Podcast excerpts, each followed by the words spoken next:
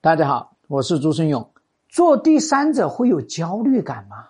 你就自己说说，他咋就不焦虑啊？他疯狂的爱上你老公，他想不想知道你老公的婚姻到底过得好差？可是你老公不跟他说啊，或者你老公跟他瞎说呀？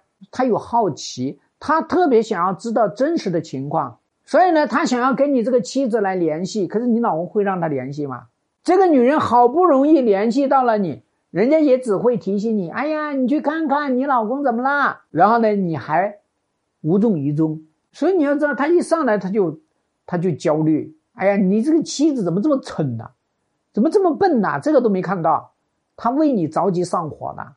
好了，然后呢，他又疯狂的爱上了，又幻想着，哎呀，我们两个人生个宝宝吧。哎呦，生什么宝宝啊？婚都没结，对吧？哎呀，我们两个要不买房子吧？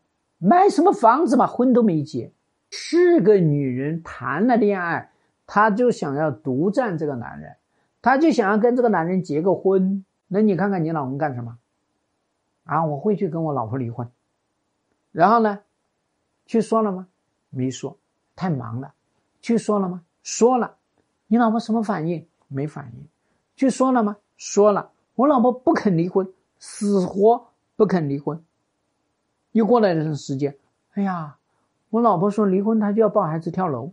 其实他老婆他根本就不知道，他说都没说，又说孩子小，父母老，又说他自己事业要发展，所以呢，把所有的压力都给了这个第三者。哎呦，那你看，那我这个人呢，要是还逼着这个男人离婚，那我还有人性吗？他们家小孩那么小，我就逼人家离婚，我太没人性了吧？